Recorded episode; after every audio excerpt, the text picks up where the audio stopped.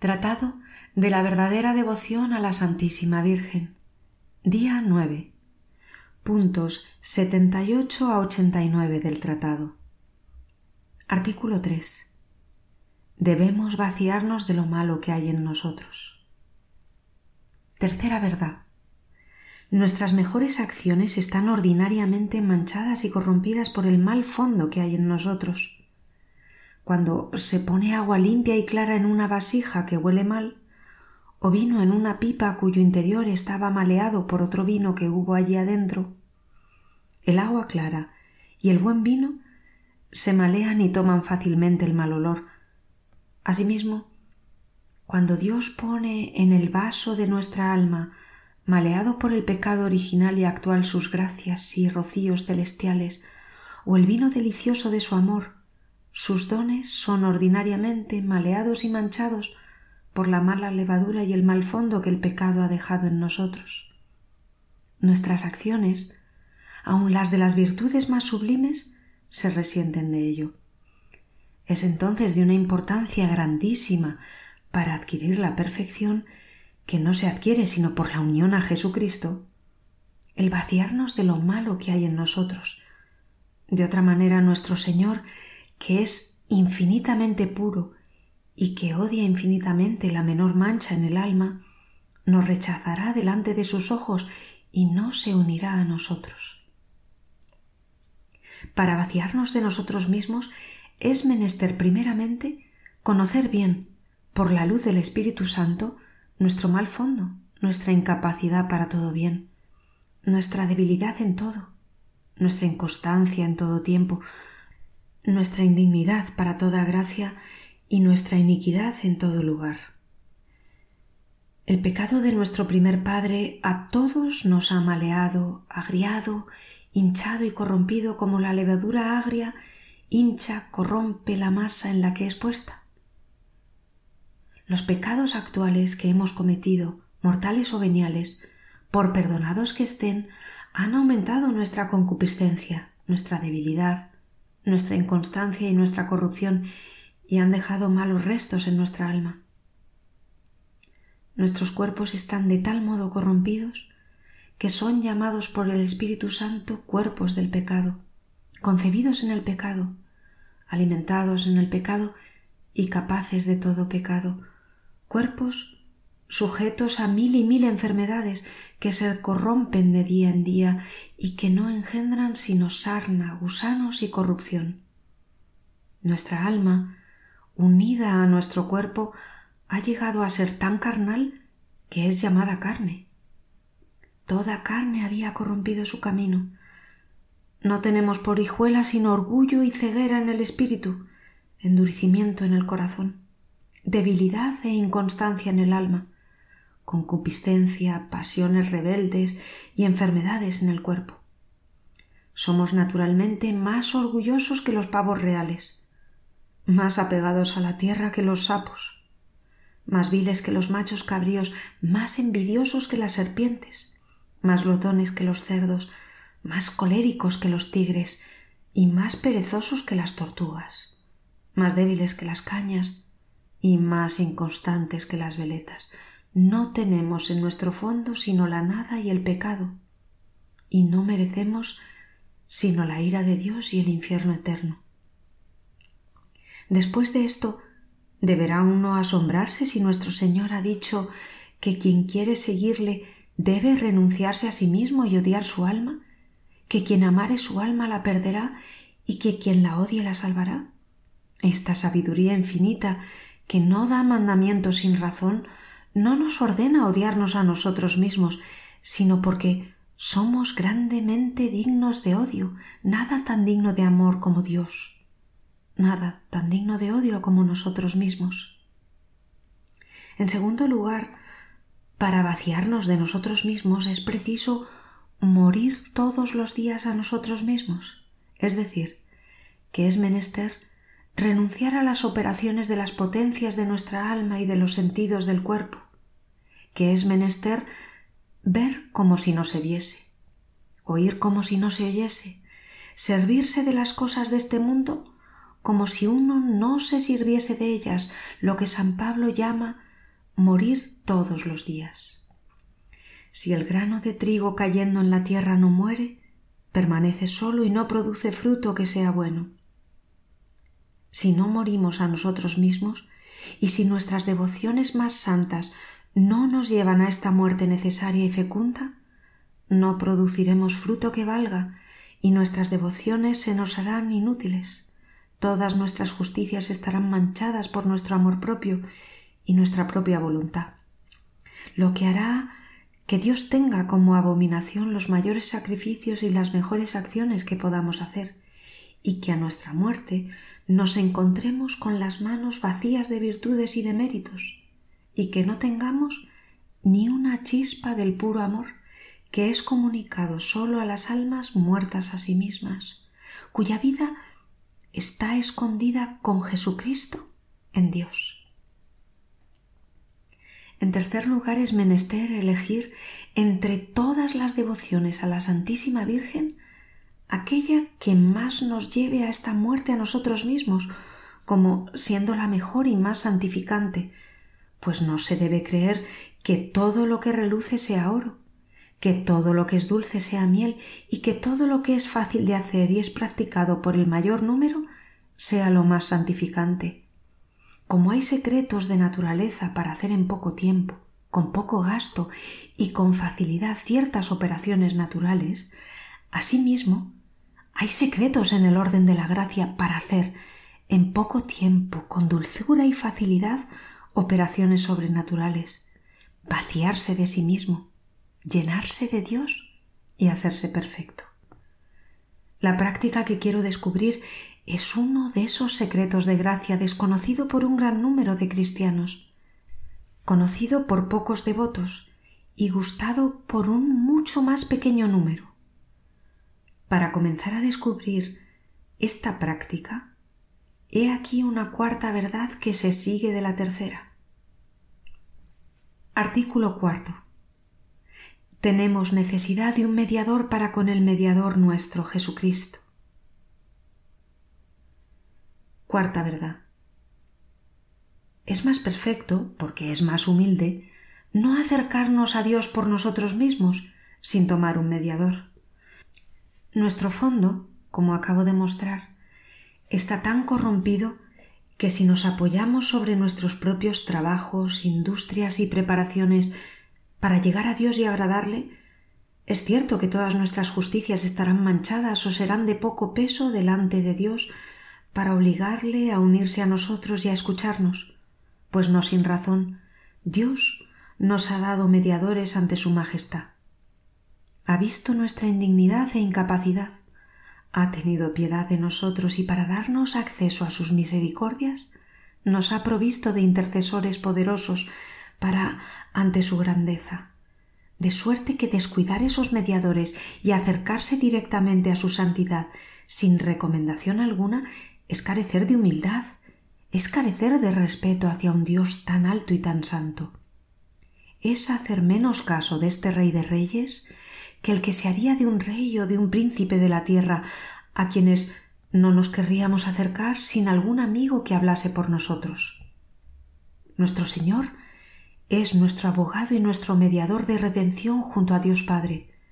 Por Él debemos rogar con toda la Iglesia triunfante y militante.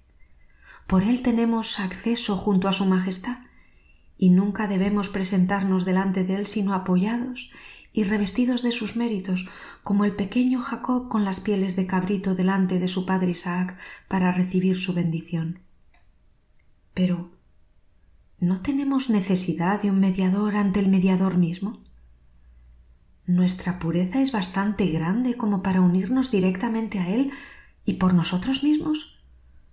¿No es Dios en todo igual a su Padre y por consiguiente el santo de los santos tan digno de respeto como su Padre? Si por su caridad infinita Él se ha hecho nuestra caución y nuestro mediador ante Dios su Padre para aplacarle y pagarle lo que le debemos, ¿Será menester por esto que tengamos menos respeto y temor para con su majestad y su santidad? Digamos, pues, sin más con San Bernardo que tenemos necesidad de un mediador ante el mediador mismo, y que la Divina María es la más capaz de desempeñar este caritativo oficio. Por ella nos ha venido Jesucristo. Por ella debemos ir a Él. Si tememos ir directamente a Jesucristo Dios, o a causa de su grandeza infinita, o a causa de nuestra bajeza, o a causa de nuestros pecados, imploremos animosamente la ayuda y la intercesión de María nuestra Madre. Es buena y tierna. Nada de austero hay en ella, ni que rechace nada demasiado sublime ni demasiado brillante. Viéndola, vemos nuestra pura naturaleza. No es el sol que por la vivacidad de sus rayos podría deslumbrarnos a causa de nuestra debilidad, sino que es bella y dulce como la luna, que recibe su luz del sol y la tempera para hacerla conforme a nuestra pequeña capacidad. Es tan caritativa que a nadie rechaza de aquellos que piden su intercesión, por más pecadores que sean, porque como dicen los santos, jamás se ha oído decir desde que el mundo es mundo que alguien haya recurrido a la Santísima Virgen con confianza y perseverancia y haya sido rechazado es tan poderosa que jamás ha sido desoída en sus pedidos y no tiene sino que mostrarse ante su Hijo para rogarle. Él de inmediato concede, de inmediato recibe. Es siempre vencido amorosamente por los pechos y las entrañas y los ruegos de su queridísima madre. Todo esto está tomado de San Bernardo y de San Buenaventura, de suerte que, según ellos, nosotros tenemos que subir tres gradas para ir a Dios. La primera, que es la más cercana a nosotros y la más conforme con nuestra capacidad, es María. La segunda es Jesucristo. Y la tercera es Dios Padre. Para ir a Jesús es preciso ir a María, es nuestra mediadora de intercesión. Para ir al Padre Eterno es menester ir a Jesús, es nuestro mediador de redención. Ahora bien, por la deducción que yo diré aquí, después, este es el orden que se observa perfectamente. Artículo quinto. Nos es muy difícil conservar las gracias y los tesoros recibidos de Dios. Quinta verdad. Es muy difícil, vista nuestra flaqueza y fragilidad, que conservemos en nosotros las gracias y los tesoros que hemos recibido de Dios. Primero, porque tenemos ese tesoro que vale más que el cielo y la tierra en vasos frágiles, en un cuerpo corruptible, en un alma débil e inconstante que una nada turba y abate. Segundo, porque los demonios, que son ladrones finos, quieren sorprendernos de improviso para robarnos y desvalijarnos. Espían día y noche el momento favorable para ello rondan incesantemente para devorarnos y arrebatarnos en un momento, por un pecado, todo lo que hemos podido ganar en gracias o méritos en muchos años. Su malicia, su experiencia, sus astucias y su número deben hacernos temer infinitamente esa desgracia, visto que personas más llenas de gracias, más ricas en virtudes, más fundadas en experiencia y de más elevada santidad, han sido sorprendidas, robadas y saqueadas desgraciadamente. Ah, a cuántos cedros del Líbano y estrellas del firmamento se ha visto caer miserablemente y perder toda su alteza, su claridad, en poco tiempo. ¿De dónde proviene este extraño cambio? No ha sido falta de gracia, de la que no carece nadie, sino falta de humildad, se han creído más fuertes y suficientes de lo que eran. Se han creído capaces de guardar sus tesoros. Se han fiado y apoyado sobre sí mismos. Han creído su casa bastante segura y sus cofres bastante fuertes para guardar el precioso tesoro de la gracia, y a causa de este apoyo imperceptible que tenían en sí mismos, aunque les pareciese que se apoyaban únicamente sobre la gracia de Dios, el Señor justísimo ha permitido que sean robados abandonándolos a sí mismos. ¡Ay! Si hubieran conocido la devoción admirable que mostraré en lo que sigue, hubieran confiado su tesoro a una Virgen poderosa y fiel que se los hubiera guardado como bien propio y hasta se hubiera hecho de ello un deber de justicia. Tercero, es difícil perseverar en la justicia a causa de la extraña corrupción del mundo. El mundo está ahora tan corrompido que es como necesario que los corazones religiosos sean por él manchados, si no por su lodo, por lo menos por su polvo. De suerte que es una especie de milagro cuando una persona permanece firme en medio de este torrente impetuoso sin ser arrastrada por él en medio de este mar borrascoso sin ser sumergida o saqueada por los piratas y corsarios, en medio de este aire apestado sin ser por él perjudicada. Es la Virgen, únicamente fiel en la cual la serpiente jamás ha ido parte. Es ella quien ha hecho ese milagro respecto de aquellos y de aquellas que la aman de la mejor manera. Ven Creator Spiritus. Ven, Espíritu Creador, visita el alma de los tuyos, llena de suprema gracia los corazones que creaste. Tú llamado Consolador, don de Dios Altísimo, fuente viva, fuego, caridad y espiritual unción. Tú regalo de siete dones, dedo de la diestra paterna.